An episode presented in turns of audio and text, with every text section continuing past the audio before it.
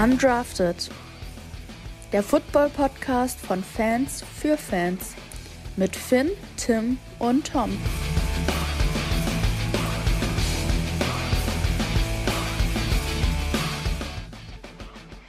Moin und willkommen zu einer neuen Folge hier bei uns auf Undrafted, ähm, die wir zu zweit tatsächlich nur verbringen werden. Immerhin schon eine Verbesserung zur letzten Folge. Letzte Folge war ich ja alleine. Ähm, weil Tom ist krank. Gute Besserung an der Stelle an Tom.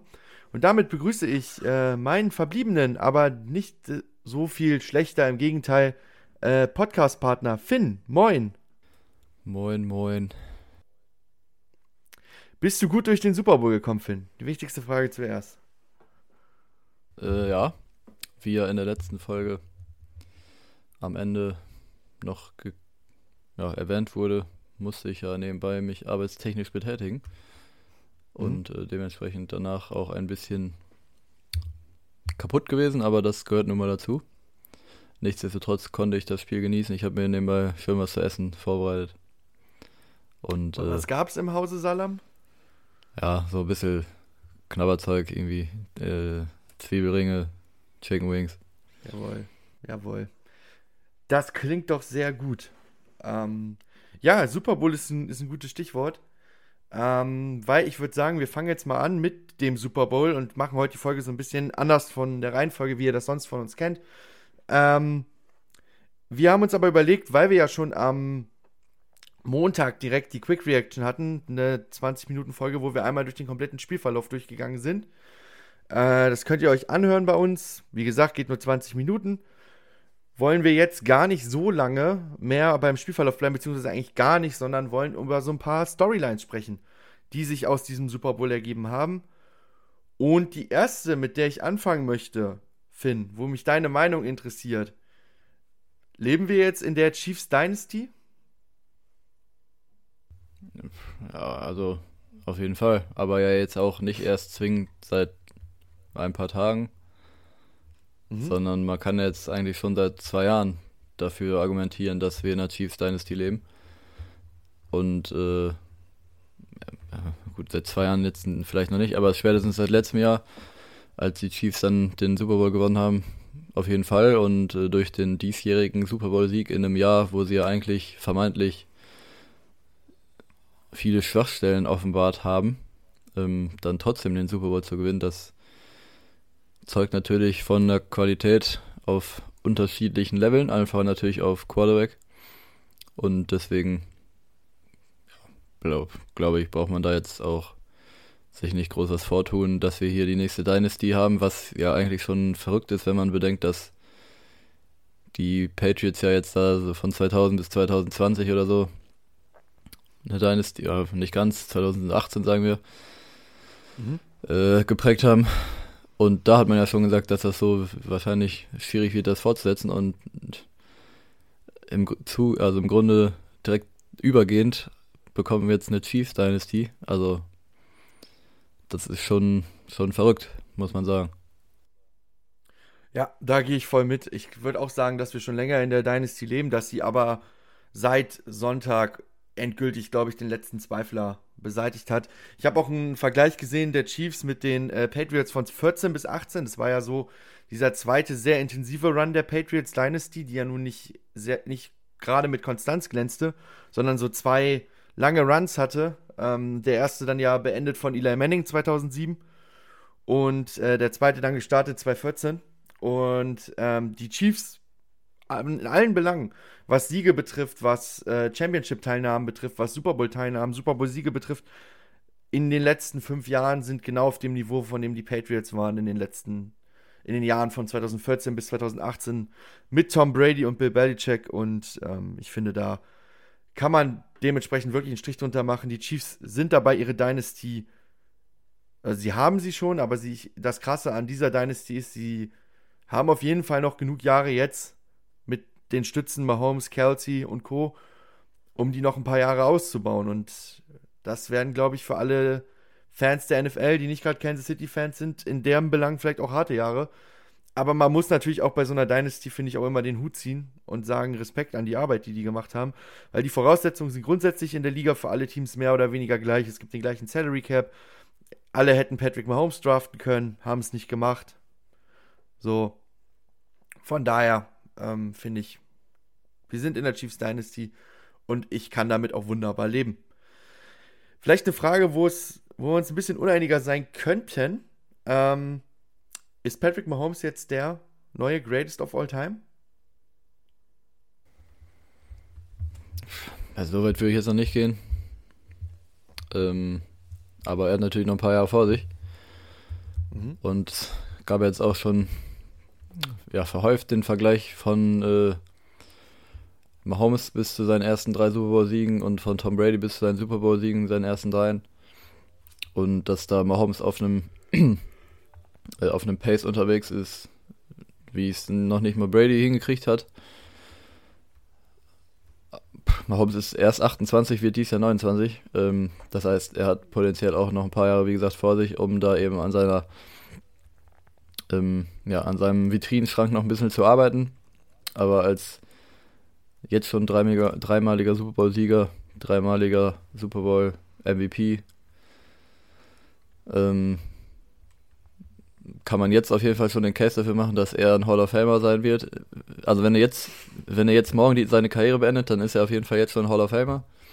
Und ja, äh, gut, man weiß natürlich jetzt nicht, wie lange Mahomes Karriere noch gehen wird, aber ein paar Jahre werden da sicherlich noch drangehängt werden und ich bin mir auch sicher, dass es nicht sein letzter Super Bowl-Titel gewesen sein wird. Von daher ist er ja auf bestem Wege dahin, um äh, in zehn Jahren eine Goat-Debatte zu entfachen, würde ich mal behaupten. Ja, also ich sehe es nicht so spät wie du in zehn Jahren. Ich finde, wenn er noch ein, zwei Super Bowls gewinnt, ist er endgültig auf dem Niveau von Brady, wenn nicht sogar davor, würde ich persönlich sagen, weil ich das nicht an reinen Super Bowl-Siegen festmachen würde, sondern auch an der Art und Weise, wie er spielt, ähm, was er seinem Team bringt. Und ich bin der Meinung, wir erleben jetzt hier gerade, Stand jetzt, den besten Spieler, den die NFL je gesehen hat. Wir erleben ihn gerade live und werden ihn wahrscheinlich am Ende seiner Karriere als den Greatest of All Time bezeichnen. Und ich finde es geil, dass wir den live erleben, weil wir schon das Glück hatten, Brady live mitzuerleben. Und jetzt auch mal Holmes, das ist, finde ich, sehr krass. Ähm, ich finde, so Namen wie ein Joe Montana hat er für mich schon überholt. Da ist er für mich schon davor. Und ähm, ja, deswegen finde ich, kann man die Goat-Debatte auf jeden Fall hier aufmachen an der Stelle. Äh, kann aber auch jeden verstehen, der sagt, nee, Tom Brady ist da noch davor, weil sieben Super Bowl-Siege muss man auch erstmal toppen. Und wir müssen bei Mahomes auch erstmal natürlich noch sehen, dass er das jetzt noch konstant mindestens mal zwölf Jahre weitermacht. Äh, kann ich alles verstehen. Für mich ist er ganz, ganz nah an Brady rangerückt mit diesem Super Bowl-Sieg. Ähm, ja, ich denke, damit kann man diesen Punkt mehr oder weniger abschließen. Wobei ich da gerne noch dazu sagen möchte, dass ich auch finde, ähm, dass es nie wahrscheinlich den einen Greatest of All Time geben wird, äh, wo sich alle darauf einigen können für alle Zeit.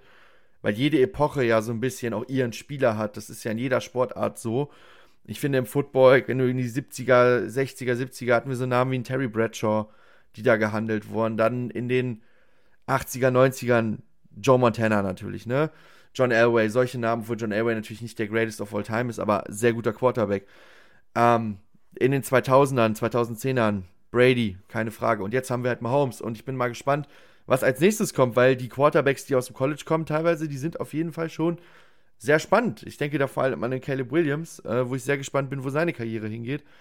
Ähm, und deshalb finde ich, Mahomes ist auf jeden Fall, zumindest schon mal für seine Dekade und seine Generation, der Greatest of All Time. Ähm, ob wir am Ende des Jahres sagen werden, er ist der Greatest of All Time generell, wird man sehen müssen. Aber für mich persönlich ist er da auf einem ganz, ganz steilen Highway hin. Ja. Dann äh, willst du noch was dazu sagen? Nee, nee, alles gut. Okay, okay, sehr gut. Nächste Frage. Ähm, so ein bisschen eine Prediction-Frage, Finn. Glaubst du, den Chiefs gelingt der Free-Peat? Vielleicht während Finn überlegt noch kurz für alle da draußen, es gab noch nie ein NFL-Team, was es geschafft hat, drei Super Bowls hintereinander zu gewinnen. Zwei gab es schon, äh, mehrmals, das haben die Chiefs ja jetzt auch geschafft. Aber drei, den sogenannten Free-Peat, hat noch kein Team geschafft. Was denkst du, Finn? Sehen wir es nächstes Jahr das erste Mal in der NFL-Geschichte? Mm. Ich mache mir mal ganz kurz die Free Agents auf von den Chiefs. Macht das. Naja, auf jeden Fall prominente Namen. Jerry Sneed. Also zwei äh, sind Jones da ja auf jeden Fall nennen. zu nennen mit Sneed und äh, Chris Jones, richtig. Und genau. ähm, da kann man, ja, ich will jetzt nicht sagen, kann man von ausgehen. Aber es ist ja jetzt dann durchaus im Bereich des Möglichen, dass man einen zumindest von denen verlieren wird, weil das dann auch cap-technisch relativ schwer zu handeln sein wird. Äh, Willie Gay, der Linebacker, der wird zumindest auch Free Agent. Äh, Mhm. McCall Hartman wird Free, also jetzt äh, Tranquil wird Free Agent. Ansonsten jetzt aber zumindest Namen, die man sicherlich ersetzen kann. ähm, gelingt ihnen der Threepeat. Also, ich glaube, offensiv wird nächstes Jahr wieder ein Schritt nach vorne sein, weil ich glaube auch, dass mhm. die Chiefs, auch wenn die jetzt da den Super Bowl gewonnen haben und Mahomes in den Playoffs wieder absolut hervorragend gespielt hat, dass die auf Receiver irgendwas machen werden also man hat ja gesehen, dass mit, mit Kelsey in der Regular Season und mit Rishi Rice die beiden einzigen fast ja, konstanten Anspielstationen, dass es auch in ein paar Spielen zu Problemen geführt hat und dass man sich in vielen, vielen Spielen eben auf die Defense verlassen musste. Deswegen glaube ich, dass wir da eine bessere Chiefs Offense wiedersehen werden. Gleichzeitig kann es natürlich auch vorkommen, dass man halt Snead oder und oder Chris Jones verliert. Und die Chiefs, gerade im Super Bowl hat man ja auch gesehen, haben von ihrem enormen starken Cornerback-Duo profitiert, Snead und McDuffie. Und wenn da eben ein Teil rausbricht, wäre das schon mal ein herber Dämpfer. Gleichzeitig würde in der D-Line natürlich aber auch der beste Spieler wegbrechen. Ähm hm, ja, also Spaniolo bleibt natürlich äh, das kann man vielleicht sagen. Der hat ja jetzt äh, erst vor vorgestern oder gestern, weiß ich gar nicht, kam die Meldung raus, dass die sich ja. auf eine Vertragsverlängerung geeinigt haben. Was Andy sicherlich gut ist. Andy Reid bleibt auch, weil Spagnolo ja sicherlich auch dieses Jahr ein Kandidat für den besten Assistant Coach gewesen ist. Ich würde mich jetzt einfach mal festlegen auf Nein, aber ich bin mir mhm. sicher, dass man wieder in den Playoffs erstmal die Chiefs schlagen muss die Chiefs sind, glaube ich, in der gesamten NFL, würde ich sogar noch einen Schritt weiter gehen als du. Ich gebe dir bei allem recht, was du gesagt hast, ähm, das Team to beat. Man darf aber auch nicht sehen, dass die Bengals nächstes Jahr wahrscheinlich wieder zurückkommen werden mit einem hoffentlich fitten Joe Burrow. Die Ravens werden wieder, muss man wieder mit rechnen. Was die Bills machen, muss man sehen. Und auf der NFC-Seite muss man gucken, wie sich die Philadelphia Eagles zum Beispiel weiterentwickeln oder ob die Dallas Cowboys einen Entwicklungsschritt machen. Spoiler, wahrscheinlich nicht. Aber ja, ich bin halt einfach der Meinung, ähm, dass es, dass es sich bloß in den, hast du jetzt nicht gemacht, aber das machen viele da draußen, sich in diesem Argument zu verstecken, das hat es noch nie gegeben, deswegen wird es das jetzt auch nicht geben, das ist Quatsch. Ich glaube, dass wir ja dieses Jahr den Beweis dafür bekommen haben, dass auch ein mittelklassiges Chiefs-Team auf dem Papier, angeführt von, äh, von Mahomes, Kelsey und den Säulen, die dieses Team hat, einen Super Bowl gewinnen kann. Also, selbst wenn Chris Jones wenn sie Chris Jones verlieren sollten, die D-Line ist ja trotzdem nicht schlecht. Die verlieren einen extrem großen Impact-Player, das möchte ich jetzt nicht kleinreden, aber es ist ja nicht so, dass danach nur Idioten kommen. Und es gibt eine Free Agency, die werden wahrscheinlich in der Lage sein, auch Ring Chaser auf gewissen Positionen zu verpflichten für wenig Geld. Äh, nach jetzt zwei Super Bowls in Folge. Das war ja auch so ein bisschen das, was die Patriots immer ausgezeichnet hat in ihrer Dynasty. Und deshalb halte ich es für sehr wahrscheinlich, dass das möglich ist. Ich, wenn du mich jetzt tippen lassen müsstest. Ach komm, ich halt gegen. Ich sag ja. Ich sag, Kansas City holt das Repeat. Mm, also ja, gut, klar, möglich ist es auf jeden Fall. Ich habe gerade mal Spottrack aufgerufen. Ähm, mhm. Und im Moment sind die Chiefs 23, also haben die Chiefs 23 Millionen äh, unter dem Cap, also sind im Positiven mit 23 Millionen. Und ja. sie haben im Moment Mahomes immer noch auf einem Capital von 58,6. Das wird sicherlich nicht so bleiben. Äh, Justin Reed der Safety.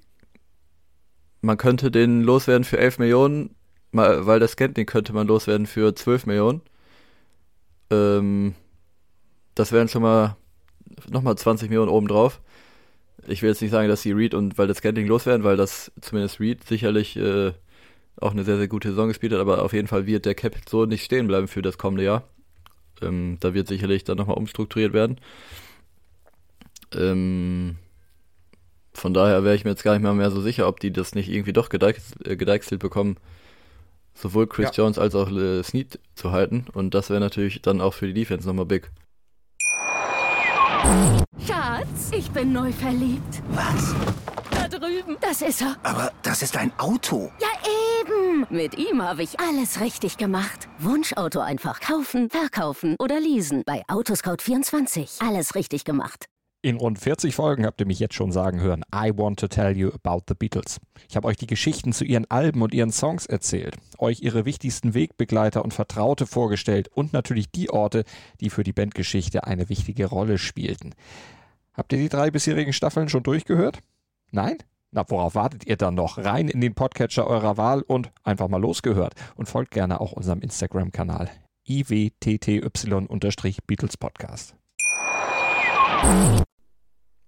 Ja, absolut. Ich, man muss ja auch immer sehen, die meisten Teams starten mit einer Summe X Cap Space und dadurch, dass wir die Experten in diesem Team haben, umstrukturieren, Void Years, kommt am Ende der Free Agency eine ganz andere Summe bei raus, als das, was sie Stand heute haben. Und ich kann mir auch vorstellen, auch bei einem Patrick Mahomes, der wirkt für mich auch nicht so, dass er nicht sagt, okay, ich gehe vielleicht 10, 15 Millionen dieses Jahr runter, wir verlängern das auf den Vertrag drauf damit bessere Spieler geholt werden. Ich glaube, das ist ja auch in seinem Interesse. Er hat ja auch schon vom Free gesprochen, also kann es ja auch nur in seinem Interesse sein. Der Coaching-Staff, hast du gesagt, bleibt äh, bestehen. Kann mir auch gut vorstellen, dass wir nächstes Jahr einen Eric Bianemi da wieder an der Seitenlinie sehen. Was dann natürlich dazu führt, dass auch da die Qualität steigt, weil ich finde Eric Bianemi besser als Matt Nagy und ich glaube, du auch. Da müssen wir uns, glaube ich, nichts vormachen. Hm. Also grundsätzlich, ja. Kelsey wird sicherlich umstrukturiert. Oder mhm. der wird einen neuen Vertrag bekommen, weil der, der verdient immer noch relativ wenig eigentlich. Ist, also der ist der viertbestbezahlte Titan vom Average. Aber ähm, dadurch, dass ja Hawkinson jetzt auch einen neuen Vertrag bekommen hat, ja. Äh, der ist ja fast zweieinhalb Millionen hinter Hawkinson und der hat jetzt die letzten Jahre auch gar nicht so viel verdient. Deswegen kann ich mir vorstellen, dass Kelsey sicherlich auch nochmal sich da äh, im Front Office meldet und mal kurz anklopft, ob da vielleicht noch was möglich sein wird. Was man halt sagen muss, ist, dass die Kansas City Chiefs eine extrem gute Arbeit machen in ihrem Front Office, äh, was Free Agency betrifft und auch was den Draft betrifft. Und deshalb glaube ich, dass sie nächstes Jahr auf jeden Fall wieder ein Super Bowl-Kaliber-Team aufstellen werden. Und ich zähle Patrick Mahomes nie aus im Super Bowl. Ich wette nicht gegen Patrick Mahomes mittlerweile. Die Lektion habe ich gelernt. Ich halte es für sehr wahrscheinlich, dass der Free gelingt, ehrlich gesagt. Warten wir die Offseason ab, gucken wir es uns am Ende des, der Offseason nochmal an, oder der Free Agency, aber ich halte es für wahrscheinlich.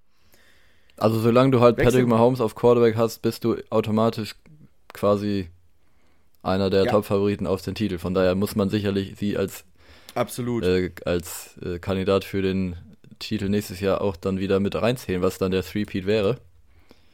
Ja. Ähm, aber wie gesagt, es ist auch nicht ganz so leicht, sich da immer durchzusetzen. Absolut. Wechseln wir jetzt mal die Seiten und kommen zu den San Francisco 49ers. Ähm, ja, Finn. Shanahans Legacy. Was macht dieser Super Bowl damit? Ist er ein, nach wie vor ein Top-Coach in der NFL? Oder ist er jetzt ein guter Coach mit dem Laster, dass er die wichtigen Spiele nicht gewinnen kann? Was meinst du? Ja, irgendwie beides so ein bisschen, ne? Ja, sehe ich auch so. Also, dass er ein guter Coach ist, ist ja unbestritten. Das mhm. hat er jetzt jahrelang gezeigt. Das hat er auch diese Saison wieder gezeigt. Bei ihm, finde ich, muss man halt ab und zu mal irgendwie so ein bisschen das Ingame-Coaching und so ein paar Entscheidungen kritisieren. Das, finde ich, ist bei ihm auf jeden Fall fair. Ähm, mhm. Auch die Entscheidung gleich ja, auch? Auch die Entscheidung dann bei der Overtime den Ball haben zu wollen, da wurde jetzt auch viel diskutiert und äh, gut, die 49ers waren davon überzeugt, dass sie ja ihren Plan hatten.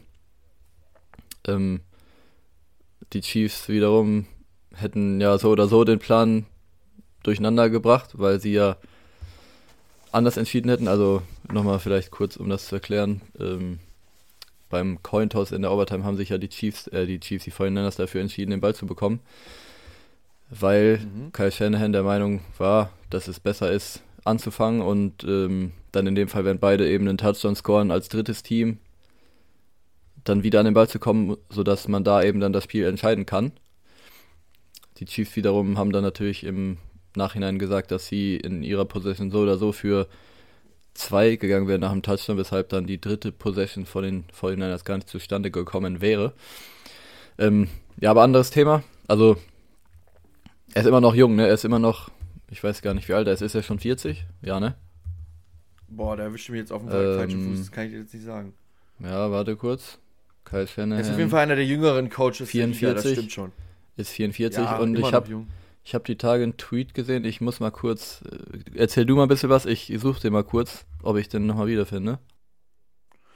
Ähm, ja, ich kann ja meine Meinung dazu auch nochmal ausbreiten und ich finde, Stand heute muss man ihm leider das anhängen, ne? dass er die wichtigen Spiele nicht gewinnen kann, weil es konnte er als Offensive Coordinator bei den Falcons nicht. Das konnte er jetzt zweimal als äh, Head Coach bei den San Francisco 49ers nicht und in beiden Fällen hatte er ja ein Double-Digit-Lead. Es ist ja nicht so, dass er da knapp geführt hat oder gar nicht geführt hat und chancenlos verloren hat, sondern er hatte in beiden Spielen mehr als 10 Punkte Vorsprung oder mindestens 10 Punkte und hat es in beiden Spielen nicht über die Bühne gebracht. Auf der anderen Seite hat er auch gute Momente in diesem Super Bowl mal wieder gehabt. Zum Beispiel der Call da mit diesem Trickplay auf Joan Jennings, der dann rüberwirft auf Christian McCaffrey. Die Eier musst du im Super Bowl auch erstmal haben, so ein Play zu callen. Von daher glaube ich, dass, dass er schon einen guten Gameplan hatte. Das mit der Overtime ist natürlich unglücklich. Und da, das kreide ich ihm auch an, ehrlich gesagt. Aber grundsätzlich glaube ich, dass, dass er noch definitiv die Chance ein paar Mal bekommen wird auf seinen Super Bowl-Sieg. Ist halt die Frage, ob es vielleicht auch so ein bisschen krank, dass er durch sein System kein Superstar-Quarterback will, braucht, whatever. Und dass das vielleicht am Ende der entscheidende Punkt ist. Brock Purdy hat ein gutes Spiel gemacht aber in den entscheidenden Punkten dann auch keine Chance gehabt und auch viel Druck bekommen natürlich, das muss man auch sagen. Und ich persönlich finde, die San Francisco 49ers sollten eine Menge Kohle dieses Jahr in ihre O-Line investieren. Und dann schauen wir nochmal, wie es weitergeht. Hast du gefunden, wonach du gesucht ja, hast? Ja, also den eigentlich nicht mehr, aber so einen ähnlichen, also gut, das ist ja auch klar, dass Andy Reid jetzt schon ein paar Jährchen älter ist als Kyle Shanahan und ähm, auch bei Andy Reid ist natürlich lange das Szenario oder das Narrativ so gewesen, dass er in wichtigen Spielen verloren hat oftmals. Ja. Ich habe jetzt hier gerade eine Grafik gefunden, ähm, dass Andy Reid bei den Eagles als äh, Head Coach von 2001 bis 2004 dreimal das Championship Game verloren hat, einmal den Super Bowl verloren hat und dann erst 2019 bei den Chiefs ja auch seinen ersten Super Bowl Ring als Head Coach gewonnen hat. Und 2019, ja. da war der auch schon 60 oder so. Genau. Kai Shannon als Head Coach auch. Ähm, 2019 Super Bowl verloren und dann 2021, 22 Championship Game verloren und jetzt eben diesen Super Bowl verloren. Und ja. ähm, wenn man so will, dann hat Kyle Shanahan jetzt im Grunde noch 16 weitere Jahre, um seinen ersten Super Bowl-Titel zu holen. Um auf das, ja, selbe zurückzublicken wie Andy Reid. Und bei Andy Reid sagt mittlerweile auch keiner mehr, dass er ein Joker ist. Mhm. Natürlich äh, hat Kyle Shannon als Offensive Coordinator auch noch bei den Falcons damals äh, großen Anteil an der 28-3 äh, Klatsche ja. gehabt. Ich nenne sie jetzt mal so. ähm, aber im Moment, klar, wird auch Kyle Shanahan sich das sicherlich eingestehen müssen, dass es für ihn jetzt nicht optimal gelaufen ist in den wichtigen Spielen, um es mal vorsichtig auszudrücken. Aber sobald er seinen ersten Titel irgendwann holen wird, was durchaus passieren könnte, dann glaube ich, wird man da auch dann ein bisschen vom Narrativ abrücken, wie es aber ja auch in dem Fall immer ist. Ja, definitiv. Ich glaube auch, dass er, habe ich ja schon gesagt, dass er seine Shots noch kriegen wird und ich glaube auch, dass der irgendwann was Silbernes holt. Dafür muss er, finde ich, aber sich auch ein bisschen hinterfragen wieder und auch so seine Herangehensweise in den letzten Jahren. Und ich kann mir auch vorstellen, dass das die 49ers machen und dass wir in den nächsten Jahren da nochmal so ein Umdenken sehen, vielleicht. Ähm, das wird man zu beobachten wissen. Ja, Finn, du hast den Overtime, du hast die Overtime schon angesprochen und hast die 49ers auch, beziehungsweise hast die Kritik an den 49ers ja schon geäußert. Deswegen stelle ich meine Frage ein bisschen um, die ich da geplant hatte. Was hättest du gemacht, wenn du den Cointoss gewonnen hättest? Den 49ers Weg oder den Chiefs Weg?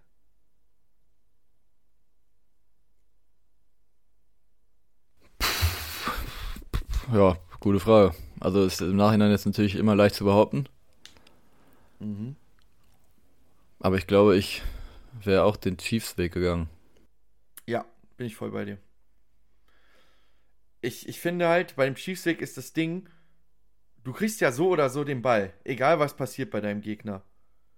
Und auch das für zwei gehen am Ende finde ich völlig fein, weil du musst ja bei einer Offense wie San Francisco oder generell im Super Bowl in, oder in den Playoffs in so einer Situation davon ausgehen, dass das gegnerische Team in der Lage ist zu scoren. Das heißt, wenn du dann nicht für zwei gehst, sondern das, den PAT einfach nur schießt und ausgleichst, ist die Chance ja relativ wahrscheinlich, dass der Gegner einfach bis an deine 30, 40 kommt. Und das Rad ja in dem Super Bowl auch für ein Feed Goal gereicht in der Halle ohne klimatische Bedingungen von außen. Und deswegen finde ich die Herangehensweise völlig richtig von den Chiefs. Und da finde ich, hat man gemerkt, dass die sich damit befasst haben. Bei den 49ers hatte ich das Gefühl, das war nicht so wirklich der Fall.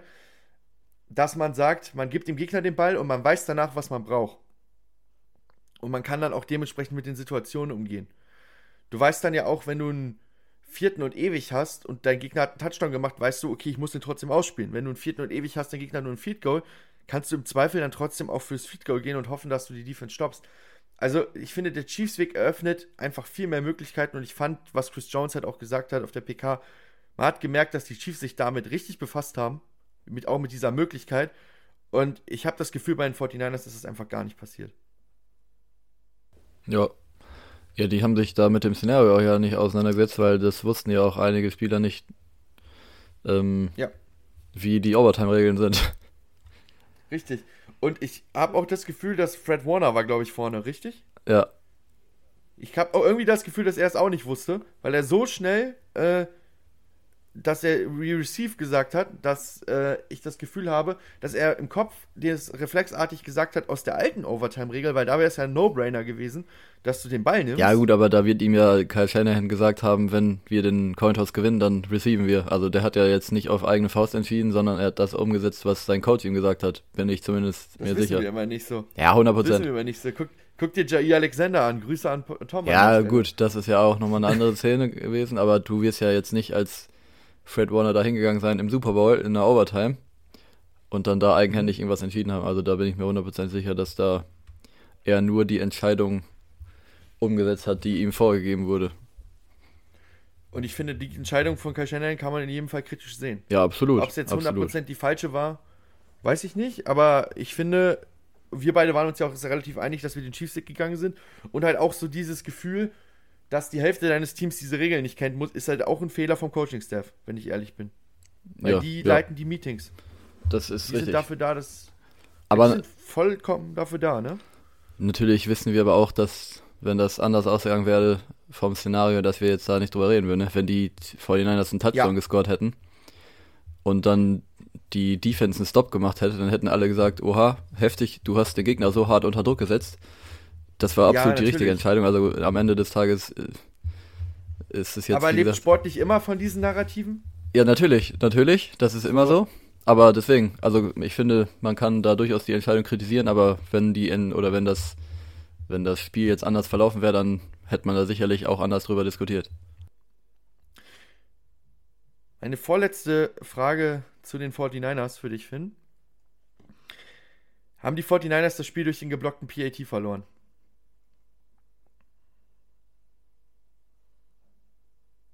Wann war der nochmal? Müsste Anfang des vierten Quarters gewesen sein. Ähm, und die 49ers sind in dem Moment mit 19 zu 16 in Führung gegangen. Also laut, Tag laut Tagesschaubericht, ja. Ich weiß nicht, hast du den gesehen? Nee, den habe ich nicht gesehen. Weil äh, ich habe den auch nur, ich, mir wurden da, oder mir wurde da ein Ausschnitt von zugespielt.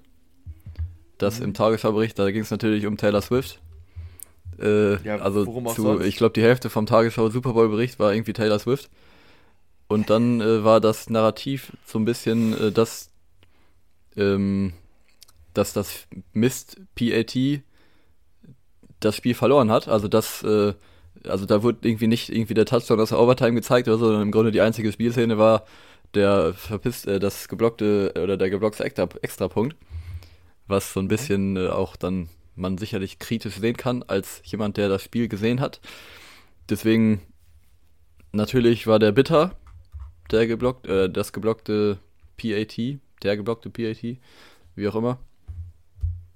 Aber ich muss jetzt nochmal ehrlich gesagt mir das angucken hier, wie das dann vom Ja. Szenario her ausgesehen hat. Deswegen glaube ich jetzt erstmal, dass das nicht der Grund dafür gewesen sein wird, oder?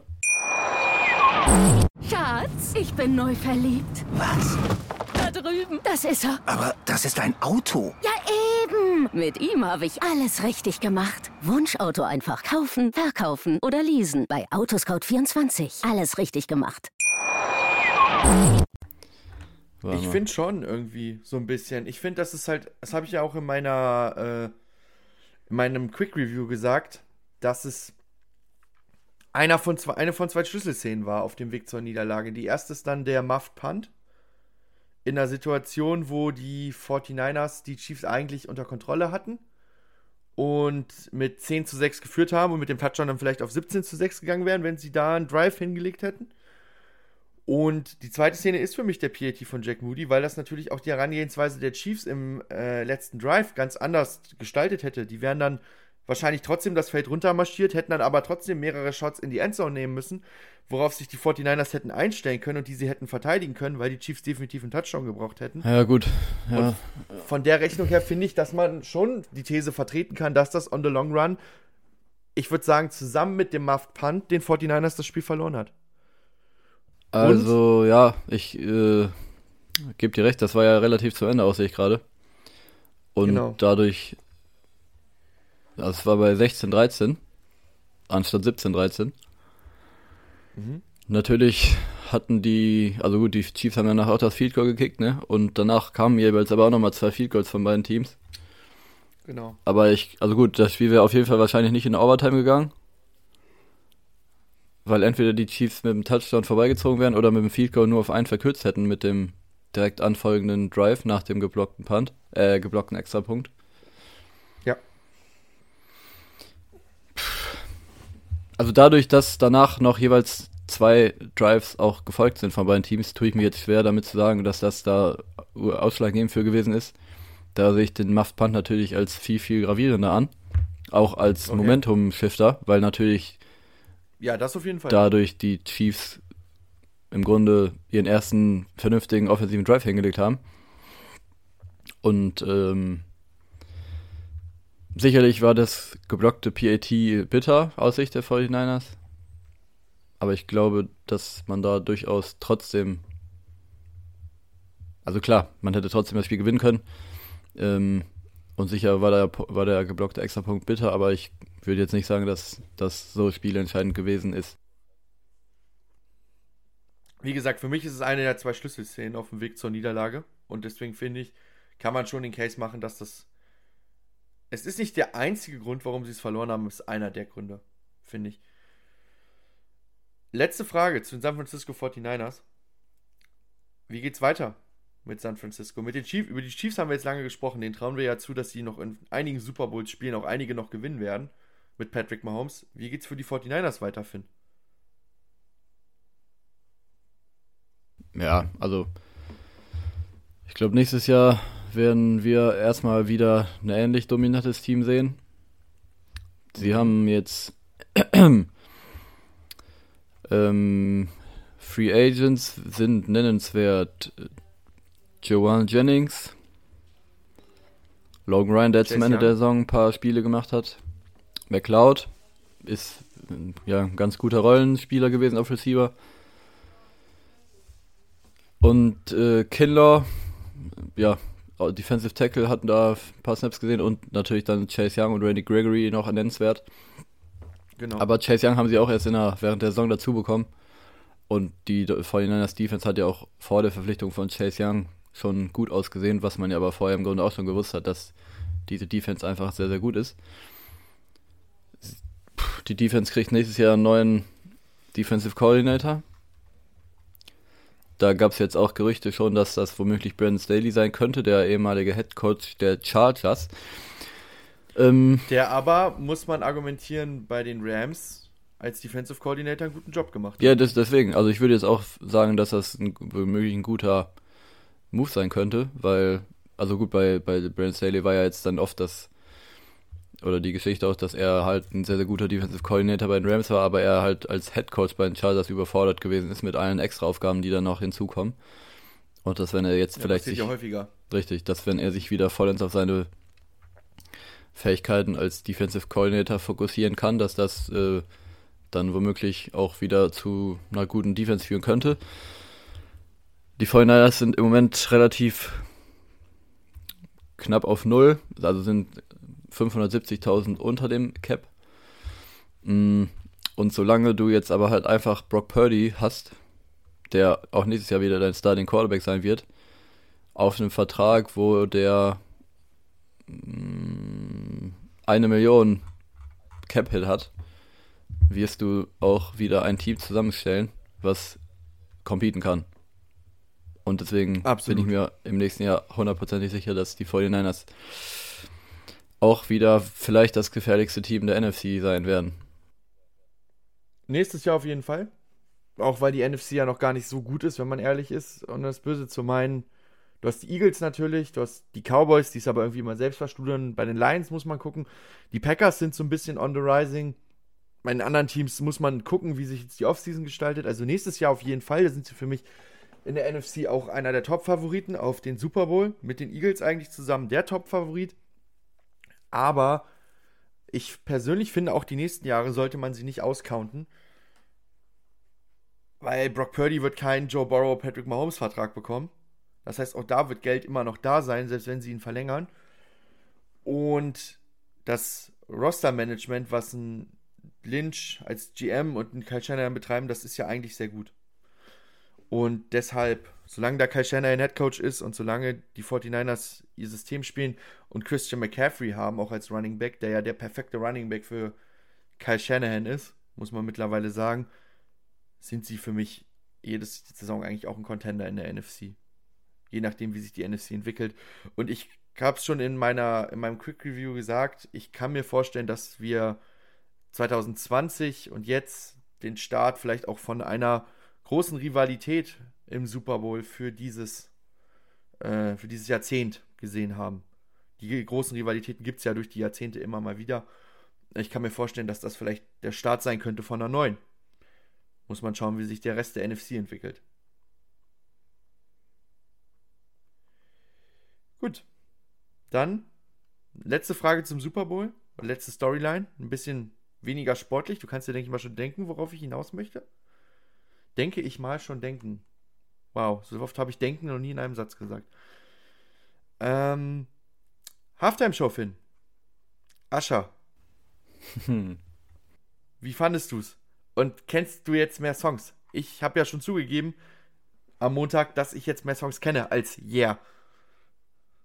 Also gut, das haben wir irgendwann in irgendeiner Folge auch schon mal gesagt, oder war es danach? Weiß ich gar nicht. Dass man viele Songs natürlich das kennt, war, ohne den Songtitel. Ja, kann sein. Dass man viele Songs ja. kennt, ohne den Songtitel zu kennen. Ähm, ich muss tatsächlich sagen, dass ich die Halbzeitshow live gar nicht so mitverfolgt habe, weil ich da natürlich äh, dann ein bisschen was anderes zu tun hatte. Ich habe mir die natürlich aber dann am Montag darauf nochmal auf YouTube angeguckt. Ja. Und äh, also ich, gut, ich bin grundsätzlich, glaube ich, so jemand, der da irgendwie gar nicht so hohe Ansprüche an so eine Halbzeitshow hat. Ich finde eigentlich oftmals dann, dass die Halbzeitshow overhated ist. Auch da gab es jetzt natürlich wieder Stimmen, die gesagt haben, dass die enttäuschend gewesen ist. Aber die wird es immer geben. Ich schließe mich aber eigentlich denen an, die der Meinung waren, dass das eine gute Halbzeitshow gewesen ist, weil ich fand die auch entertainmentmäßig ganz gut. Ja. Man hatte ein paar, ein paar nette Gäste dabei, die dann da noch das Ganze bereichert haben. Und ich fand auch seine Performance an sich gelungen. Also ich muss sagen, fand ich, war eine gute Halbzeitshow. Ja, schließ mich an. Ich habe eine stabile 7 von 10 gegeben für die Show. Ich fand sie nicht überragend. Ich fand, da gab es bessere. Ich fand zum Beispiel Rihanna letztes Jahr deutlich besser, persönlich. Liegt aber vielleicht auch daran, dass Rihanna ein Weltstar ist und eigentlich nur Songs gesungen hat, die jeder kannte. Und von dieser Halftime-Show von Asha kannte ich mindestens die Hälfte nicht. Also ich muss sagen, bei Asha, äh, der hat halt irgendwie zwei oder drei Lieder nicht gespielt, wo man eigentlich hätte damit rechnen können, dass er sie spielt. Ja, Zum Beispiel ähm, DJ Us Falling in Love, das habe ich ein bisschen vermisst. Das hätte ich gut gefunden. Aber ja, abgesehen davon Vielleicht- kann ich jetzt nicht groß was Negatives dagegen sagen. Vielleicht fällt es uns aber auch so auf, weil es nicht so, nicht so eine Party-Show war wie die letzten, eigentlich fast zehn Jahre waren es ja immer so richtige Partyshows. Ähm, und dieses Jahr fand ich, ja, war halt so ein bisschen mehr auf Gefühl, auch so sein Moment da mit Alicia Keys und so. Fand ich aber in Ordnung, ehrlich gesagt. Und ich fand auch persönlich gut, dass er einige Gäste da hatte. Ich fand aber auch persönlich dass es vielleicht zu viele waren. Ist nur meine Meinung. Vielleicht ein, zwei weniger. Und es war sehr schnell, so wie auf Shuffle, die Songs. Ich finde, da hätte man ein, zwei Songs vielleicht rauslassen können und dafür die Songs ein bisschen länger atmiger. Deswegen nur eine 7 von 10, aber ich bin weit davon weg zu sagen, es war eine schlechte Halftime-Show. Und wo ich dir auch recht gebe, die Choreografien waren echt gut. Also auch zum Schluss dann das auf Star an Starlight Express angelehnte mit den Rollschuhen und so. Das Das muss man auch erstmal machen. So, also das ist auch immer das, was die Leute da draußen sagen, die alles haten. Mach's erstmal, ne? Geh erstmal auf so eine Bühne und mach so eine Show. Also in 15 ich, Minuten. Äh, das muss, klar, die haben das natürlich auch geübt, keine Frage. Und Ascha wird das auch geübt haben, Rollschuhe zu fahren. Aber da hätte es sicherlich einige gegeben, wie mich zum Beispiel, die dann da mit dem Rollstuhlfahren, mit dem Singen überfordert gewesen wären und die sich dann da womöglich aufs Ja. Maul gelegt hätten beim Fahren. Hast du das gesehen? Das Meme, dass eine von seinen Background-Rollstuhlfahrerinnen von der Bühne geknallt ist? Ne, Ist, gibt's im Internet, muss mal suchen. Es ist tatsächlich eine von der Bühne geknallt. Und hat sie auch ein ziemlich blaues Auge davon abgeholt. ey, ey, ey, ey. Aber die NFL hat dann sehr schnell davon weggekattet, wie wir die NFL halt kennen. Von daher. Gut, Finn, würde ich sagen, machen wir unter den Super Bowl für diese Saison einen Strich, oder? Dann hab noch ein paar kurze News und dann können wir noch mal ganz kurz über NFL Honors reden. Muss, müssen wir jetzt auch nicht unnötig in die Länge ziehen, weil ist ja jetzt auch schon anderthalb Wochen her oder eine Woche gut. Die Washington Commanders verpflichten einen neuen Coach für ihren Offensive Stuff. Als was genau wurde es noch nicht beschrieben. Sie holen Anthony Lynn, ehemals Head Coach bei den Los Angeles Chargers und jetzt Assistant Head Coach bei den 49ers gewesen und auch Running Back Coach. Ähm, machen wir mal gleich mit den Niners weiter. Die haben nämlich einige weitere Coaching Staff Moves. Auf der einen Seite feuern sie Steve Wilkes als Defensive Coordinator. Dann wird Clint Kubiak, der, den ich noch gut kenne aus seiner Zeit bei den Denver Broncos und auch Sohn von einem gewissen Gary Kubiak, der mit den Broncos 2016 den Super Bowl gewonnen hat als Head Coach.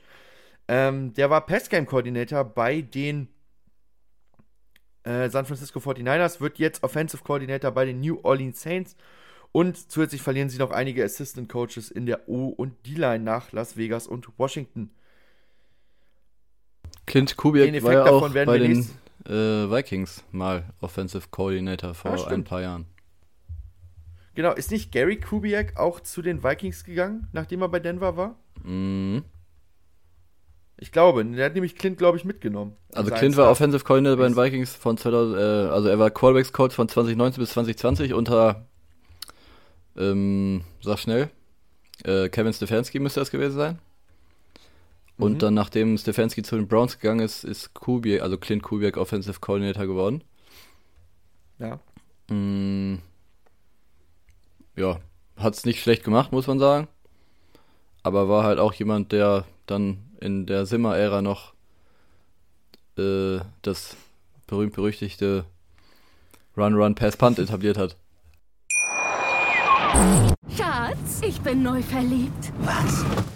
Drüben. Das ist er. Aber das ist ein Auto. Ja, eben. Mit ihm habe ich alles richtig gemacht. Wunschauto einfach kaufen, verkaufen oder leasen. Bei Autoscout24. Alles richtig gemacht. vernimmt sich, was man will. Dann wilde Gerüchte entstanden. Fast nichts davon stimmt. Tatort Sport. Wenn Sporthelden zu Tätern oder Opfern werden, ermittelt Malte Asmus auf meinsportpodcast.de. Folge dem True Crime Podcast, denn manchmal ist Sport tatsächlich Mord. Nicht nur für Sportfans. Run, Run, Pass, Punt, jawohl. Ja. Ich werde nie vergessen, ich werde sie hier nie öffentlich machen, weil das ist zu privat, aber die WhatsApp-Nachrichten, die Finn mir schrieb, nach der Niederlage, es müsste an Weihnachten gewesen sein, von den äh, Vikings bei den Dallas Cowboys. Ich war auf jeden Fall bei meinem Vater zu Besuch an dem Tag, das weiß ich noch. Äh, wo er sich sehr über das offensive Scheme der Vikings aufgeregt hat und es auch sehr unweihnachtlich wurde in der Bewertung äh, von Finn und auch in der Wortwahl. Wird nie diesen. So viel sei gesagt, mehr, mehr werde ich dazu nicht sagen. Ähm, ja. Finn war nicht begeistert, sagen wir es so. Wüsste jetzt gar nicht mehr, ehrlich gesagt, aber ja, kann durchaus sein. Äh, Mike Zimmer ist ein gutes Stichwort. Äh, noch kurz am Rande erwähnt. Mike Zimmer wird neuer Defensive Coordinator in Dallas. Auch spannend, weil das muss ich auch sagen, was Finn mir immer so den Ton rübergebracht hat, war, in der Mike Zimmer-Zeit, die Offense war das große Problem, die Defense eher nicht so. Und deswegen bin ich mal gespannt, was die Cowboys mit dieser starken Defense mit Mike Zimmer so auf die Platte bringen.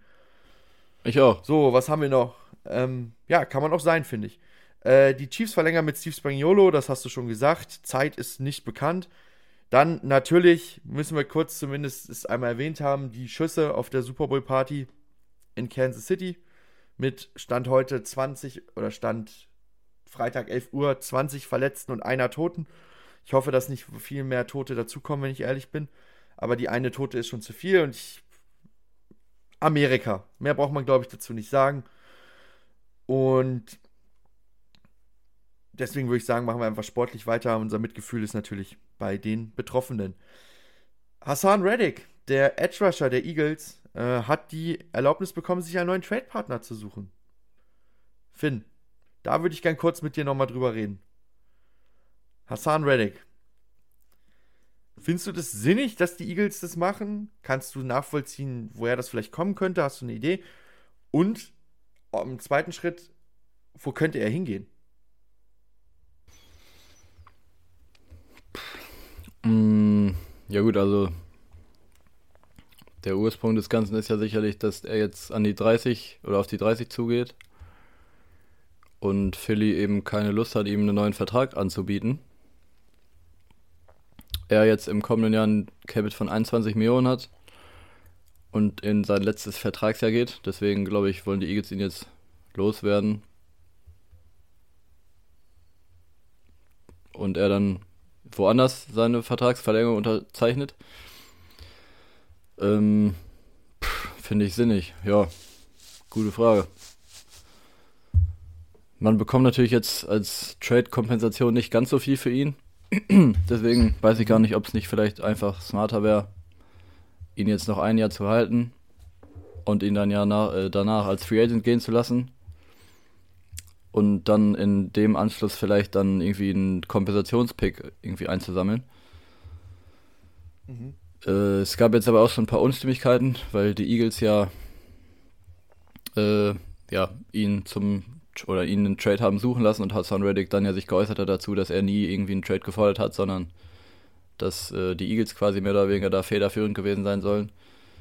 Deswegen keine Ahnung, ob da vielleicht auch hinter den Kulissen irgendwie was abgelaufen sein könnte grundsätzlich ist Hassan Reddick natürlich jemand, äh, der sicherlich noch vielleicht ein, zwei, drei gute Jahre im Tank hat als äh, Edge Rusher. Und deswegen ja, kann, ich mir, mal, ne? kann ich mir vorstellen, dass es da jemanden geben wird, der ihn auf jeden Fall nehmen wird. Ob es dann ein Contender sein wird oder ein Team wie die Cardinals, das habe ich jetzt auch schon verhäuft gehört. Das äh, ist ja sein ja. ehemaliges Team und da ist jetzt ja auch sein ehemaliger Defensive Coordinator äh, Jonathan Gannon von den Eagles, mit dem er ja sein bestes Jahr hatte. Ja, ist eine gute Frage. Ja, die Connection zu Arizona liegt natürlich auf der Hand wegen Gannon, das hast du gesagt. Sonst, es muss ja ein Contender wahrscheinlich auf der AFC-Seite sein, weil die Eagles werden sich ja keinen Stein in den Weg legen und ihn zu einem NFC-Team geben. Das heißt, ja, was fallen mir für Namen ein? Die Ravens sind, glaube ich, ein Kandidat. Baltimore wäre auch der Need da. Ähm, die Bills kann ich mir vorstellen, falls Von Miller weggehen sollte. Oder ich glaube, Von Miller wird auch Free Agent nach der Saison. Kann ich mir vorstellen, dass man die Lücke 1 zu 1 mit einem Hassan Reddick füllt. Da gibt es auf jeden Fall einige spannende Optionen. Ähm, und ich kann auch die Seite der Eagles hast du dargelegt, woran es liegen könnte. Das sehe ich auch 100% genauso. Ich kann mir auch vorstellen, dass es vielleicht auch an Vic Fangio liegt. Dass Vic Fangio eine andere Art von Edge Rusher bevorzugt. Oder dass sie halt auch Nolan Smith jetzt mehr Spielzeit geben wollen. Wir haben ja schon immer gesagt, dass man mit Nolan Smith so mehr oder weniger den Nachfolger schon gedraftet hat. Und da waren die Eagles ja die letzten Jahre immer eigentlich sehr gut darin, dass sie jemanden haben anlernen lassen über ein, zwei Saisons und dann ihn übernehmen lassen haben. Und es auch eigentlich immer fast funktioniert hat in den letzten Jahren. Von daher. Und Howie Roseman ist auch ein Mensch, der, der auch sich von Leistungsträgern trennt für den besseren Willen des Teams. Das muss man auch sagen. Sowohl auf Coaching als auch auf Spielerseite. Und deshalb kann ich mir das hier auch gut vorstellen. Dann noch ganz kurz zwei Mini-News, zwei Entlassungen. Die Steelers trennen sich von Quarterback Mitch Trubisky. Wahrscheinlich lässt sich ganz einfach damit beantworten, dass sie in eine andere Richtung offensiv gehen wollen mit der Verpflichtung von Arthur Smith und Mitch Trubisky da vielleicht nicht mehr reinpasst und vielleicht auch was Neues auf Quarterback gemacht wird. Und die Bears trennen sich von Eddie Jackson. Da habe ich gelesen, dass es so ein bisschen auch aus Cap-Gründen ist, weil er irgendwelche Boni, glaube ich, in seinem Vertrag hatte die getriggert worden wären, wenn er jetzt noch im Kader gewesen wäre. Und die Bears wollen sich anscheinend verjüngen und haben jetzt zu Eddie Jackson gesagt, okay, das war's an der Stelle. Auch eine spannende Personalie, auch jemand, den ich mir vorstellen könnte, bei so einem Team wie, keine Ahnung, den Kansas City Chiefs, nochmal für einen Einjahresdeal, wenn die Justin Reed nicht halten auf Safety, ist ein Eddie Jackson, glaube ich, keine schlechte Option. Das mit Eddie Jackson habe ich gar nicht mitbekommen, muss ich sagen. Das ist gestern passiert. Gestern ja, sehe ich auch gerade. Finde ich jetzt nicht ganz so schlecht. Ja, ja, natürlich, dass dir als NFC-Fan der Vikings das äh, NFC North gefällt, das ist mir klar. So, Finn, ich würde sagen, kommen wir zum Ende der Folge. Nochmal kurz zu den NFL Honors. Ich würde vorschlagen, ich stelle sie einfach kurz vor und dann gehen wir der Reihe nach durch und sagen einfach nur, finden wir gut oder hätten wir uns wen anders gewünscht. Können wir auch eigentlich direkt so machen. MVP, Lamar Jackson ja, ist ja vor äh, vornherein im Grunde klar gewesen, dass er das jetzt wird dann doch. Ja. Hat sich am Ende herauskristallisiert und kann man sicherlich so stehen lassen. Absolut. Offensive Player of the Year, Christian McCaffrey. Ja, ist im Grunde dasselbe, hat es natürlich verdient. Ja. Auch ein Tyreek Hill hätte es verdient. Einer von ja, beiden musste am Ende des Tages leer ausgehen und es ist jetzt nun mal Tyreek Hill. Von daher Wer, also wer es am Ende gekriegt hätte, ich hätte jetzt gegen beide nichts gehabt. Ich glaube halt, dass so ein bisschen auch der kurze, schmerzvolle Playoff-Run der Dolphins da so ein bisschen vielleicht auch Tyreek Hill was kaputt gemacht hat, dass er den Award nicht bekommen hat, ehrlicherweise. Defensive Player of the Year. Und jetzt das erste Mal, wo ich schon sage, finde ich, sehe ich nicht, äh, Miles Garrett. Ich kann auch gleich direkt das sagen. Ich finde, TJ Watt ist hier mal wieder beraubt worden seines Awards. Und TJ Watt ist in allen Statistiken besser als Miles Garrett und ich verstehe nicht, wie dann auf derselben Position Miles Garrett diesen Award bekommt. Miles Garrett hat eine krasse Saison gespielt, ja, aber TJ Watt hat eigentlich eine krassere gespielt und hat ihn nicht bekommen und das finde ich ehrlich gesagt frech. Ja, kann ich jetzt auch nachvollziehen natürlich. Mm, da ist ja auch die heiße Diskussion oftmals gestartet auf Twitter und auf anderen sozialen Medien, die dann für beide Seiten argumentiert haben. Aber TJ Watt hat natürlich den klaren äh, Tiebreaker im, in Form von äh, Turnover und Stats und Sex natürlich vor allem. Wenngleich da natürlich man auch dann gegen argumentieren kann, dass Miles Garrett beispielsweise viel mehr Double Teams und so weiter gesehen hat. Deswegen finde ich, Garrett hat es auch verdient, aber auch hier hätte ich jetzt gesagt, dass ein TJ Watt ist auch sicherlich sehr, sehr verdient gehabt hätte. Ja. Offensive Rookie of the Year, CJ Stroud, finde ich, ist ein relativer No-Brainer persönlich. Puka Nakua hätte ich mir gewünscht. Das wäre mein Offensive Rookie of the Year des Herzens gewesen. Aber das natürlich, wenn ein Quarterback als Rookie extrem performt, dass der den Award natürlich kriegt, ist, liegt halt leider irgendwo in der, in der Sache. Von daher finde ich CJ Stroud völlig in Ordnung an der Stelle. Ja. Wie siehst du denn Defensive Rookie of the Year, Will Anderson? Also wir haben hier Offensive und Defensive Rookie von den Houston Texans, was auch für ihren Draft natürlich spricht. Ja, sehe ich im Grunde ähnlich. Also auch absolut verdient Will Anderson. Hat als Edge Rusher direkt einen Impact gehabt. Ähm, war auch konstanter die Saison über als beispielsweise ein Jalen Carter, der hier sicherlich auch ein Kandidat gewesen wäre, aber der hat ja im zweiten Saison, äh, ja, in der zweiten Saisonhälfte ein bisschen abgebaut. Ist, äh, Will Anderson ist gleich mal äh, Dritter gewesen bei der Pass Rush Win Rate und Sechster in der Run Stop Win Rate äh, bei allen Defensive Ends in der Liga mit mindestens 400 Snaps. Von daher auch nicht nur im Rookie-Vergleich eine sehr, sehr gute Saison gehabt, sondern auch im gesamten Liga-Vergleich auf seiner Position. Ähm, von daher sicherlich auch hier eine verdiente Wahl. Ja, absolut. Gehe ich voll und ganz mit. Äh, für mich auch die richtige Entscheidung. Comeback Player of the Year. Joe Flacco. Quarterback Cleveland Browns. Ja. Ja. Also die Browns, dass die ein paar Awards zu viel gewonnen haben, das ist ja auch jetzt nichts Neues. Ja. Ich finde Comeback Player of the Year so ein bisschen, ist so ein bisschen schwierig halt, weil Damar Hamlin wäre da halt gewesen, der halt literally gestorben ist auf dem Feld. Ja, deswegen. Gibt natürlich, äh, ich kann aber auch irgendwo die Seite nachvollziehen, die halt dann jetzt sagt, dass der unter anderen Umständen halt, also gut, klar, ich will da jetzt auch gar nichts gegen sagen. Der Hamilton hätte es hier sicherlich auch hundertprozentig verdient und der wäre auch wahrscheinlich meine Wahl gewesen. Ja. Ähm, aber ich kann auch die Seite verstehen, die meint, dass die Bills ihm keinen Gefallen damit getan haben, ihn jetzt diese Saison schon wieder aufs Feld zu bringen, auch wenn er nicht viel gespielt hat. Aber wenn man ihn jetzt halt einfach ein Jahr rausgehalten hätte und er jetzt sich vollends auf seine Genesung fokussiert hätte, dass das ihm sicherlich auch gut getan hätte. Und dass man ihn jetzt nicht zwings oder zwangsläufig wieder hätte zurückpushen müssen, um ihm den Award zu geben, den er jetzt leider äh, am Ende des Tages nicht mal gewonnen hat. Ja, ich sehe es da härter. Ich finde, den hätte man Demar Hamlin geben müssen. Früher war der Comeback Player of the Year Award halt wirklich Verletzungen, gesundheitliche Situationen, bist wieder da. Hat sich in den letzten Jahren irgendwie so ein bisschen zu so einem sportlichen Ding entwickelt. Ich glaube auch durch Geno Smith so ein bisschen. Finde ich aber quatschig, ehrlich gesagt. Äh, ich finde, das ist, dass Jamal Hamlin den hätte, hätte kriegen müssen. Wie du schon sagst, der ist wortwörtlich fast gestorben auf dem Spielfeld. Kann wieder Football spielen. Weiß ich nicht. Letzter Award. Coach of the Year. Kevin Stefanski. Da wirst du als Vikings-Fan wahrscheinlich nicht viel gegen sagen, oder? Ja, also da hätte ich, glaube ich, auch jemand anders gewählt. Ja. Ähm, das, was man bei den Browns, also die Browns haben ja nicht nur den Coach of the Year, sondern auch den Assistant Coach of the Year gewonnen.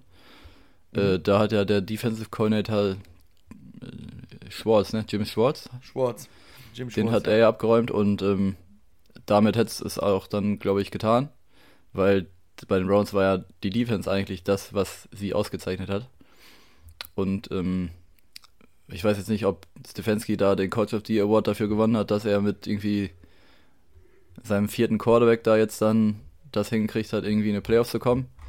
Wobei die Offense auch dann gar nicht immer so oft oder nicht immer so gut ausgesehen hat in vielen Spielen, sondern halt die Defense, die gecarried hat, mehr oder weniger. Von daher glaube ich, mhm. hätte ich hier jemanden anders gewählt, muss ich sagen. Ja. Wen jetzt, hast du Kandidaten im Kopf?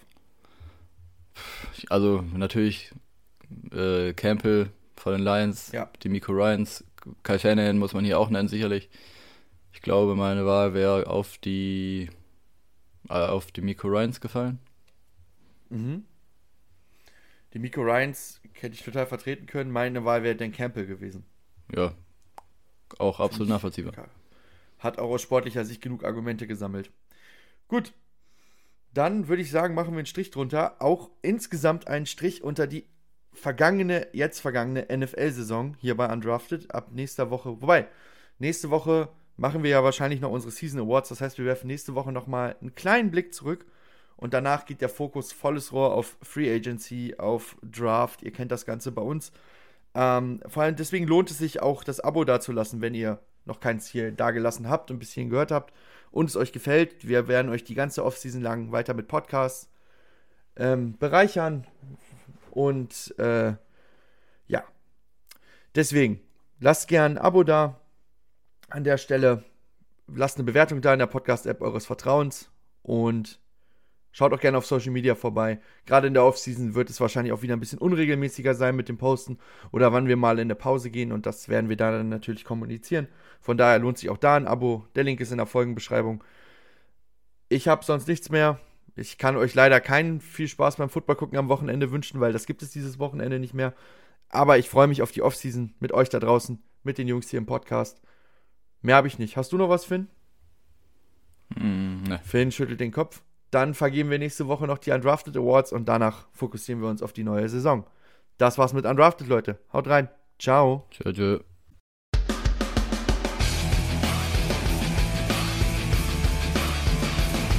Undrafted. Der Football-Podcast von Fans für Fans. Mit Finn, Tim und Tom.